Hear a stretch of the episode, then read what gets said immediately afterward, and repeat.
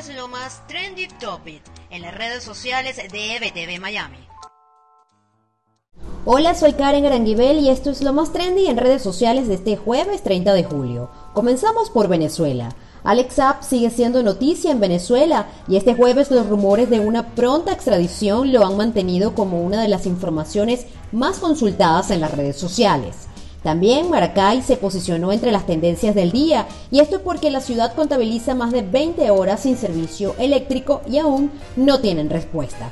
Chacao también se hizo viral tras la decisión del alcalde Gustavo Duque de solicitar a partir de ahora un salvoconducto para quienes entren o salgan del municipio. Esto como una de las medidas para frenar los contagios de COVID-19.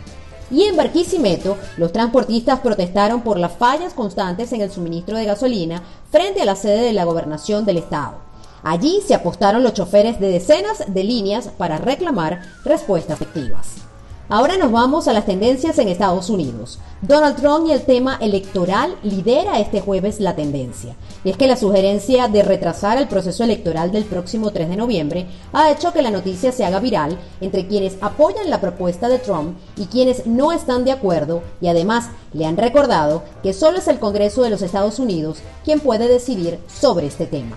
Con esto finalizo este reporte de este jueves 30 de julio y los invito a ampliar estas y otras informaciones en nuestro portal web www.ebtvmiami.com y seguir nuestras cuentas en redes sociales arroba ebtvmiami y arroba ebtvdigital en todas las plataformas disponibles. Soy Karen Aranguibel y esto es lo más trendy de hoy.